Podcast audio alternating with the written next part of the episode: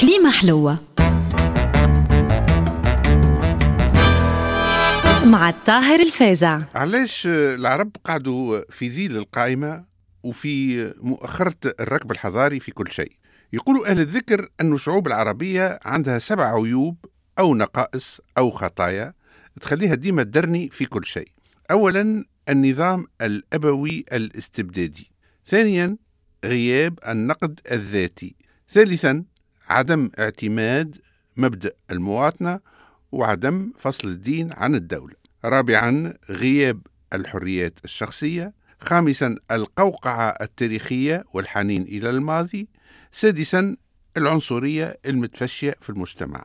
سابعا الجهل وانعدام الثقافة ونلخصوها في عبارة العرب لا يقرؤون. نبدأ بالنظام الأبوي الاستبدادي والبطريقي système patriarcal. يشكل هالنظام بنية اجتماعية وبسيكولوجية تطبع العائلة والقبيلة والسلطة والمجتمع في العالم العربي وتكون علاقة هرمية تراتبية تقوم على التسلط والخضوع اللا عقلاني اللي يتعارض مع قيم المجتمع المدني واحترام حقوق الإنسان.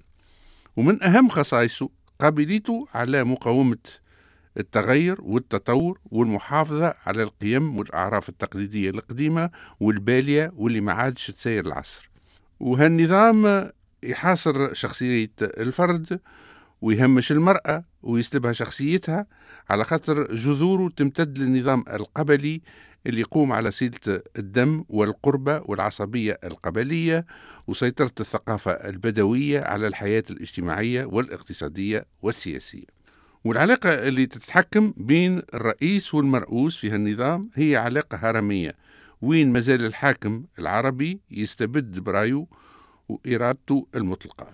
وهو الخليفة والوالي والأمير والشيخ والرئيس والقائد اللي يصدر الأوامر والشعب يلزمه يخضع لها ويقول ديما سمعا وطاعة يا مولاي وأمر السلاطين طاعة والله ينصر سيدنا. وهالعلاقات الغير عادلة بين الرئيس والمرؤوس وهالعلاقة التسلطية تتنقل من الدار للمدرسة للوظيف للمصنع للمؤسسات الأمنية والعسكرية وحتى الأعلى قمة في هرم السلطة.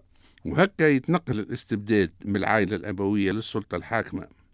والعلاقة التسلطية تقوي التنظيم البيروقراطي اللي يقوم على القمع والطاعة والخضوع ويحول الأفراد المجرد عبيد ويفسخ شخصيتهم ويغتصب حقوقهم ويمحق إنسانيتهم ويقيدهم بسلاسل من الجهل والخوف والخنوع.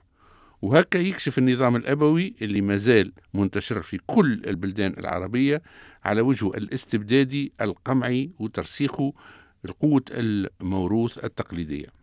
والمشكل الكبير أنه هالعلاقة التسلطية اللي تقوي النظام البيروقراطي ما عادش مختصرة على صاحب السلطة في أعلى الهرم برك أما ولات موزعة ديمقراطيا على كل من عنده شوية سلطة وكان في موقعه.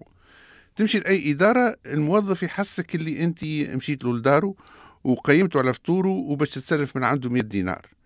تمشي المركز باش تطلع B trois يحسك العون اللي أنت recherché على احداث 11 سبتمبر انت وبن لادن وباش يعمل عليك مزية لا توفى باش يستر عليك ويخرجها لك نظيفة.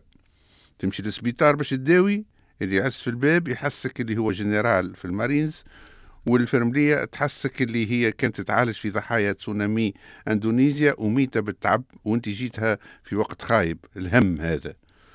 تدخل في خدمة جديدة الزملاء يحسوك اللي أنت بهيم وما تجي شيء وشهايدك مضروبين وهما اللي باش يخلصوك ويلزمك تعفس العرف الرأسمالي الإقطاعي ما كانش أنت ساقط وبيوع وصباب.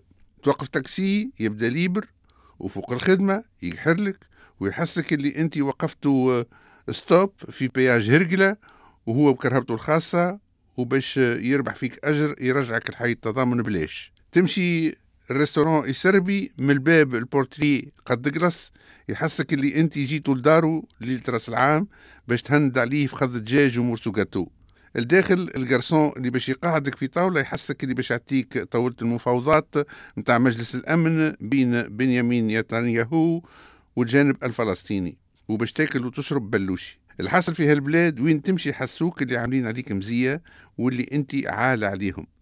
من الآخر اللي ما عينوش باش يخدم يشد دارو وما كومش عاملين علينا مزية وإلا حلوا المطارات والمواني وسيبوا الشعب يهج.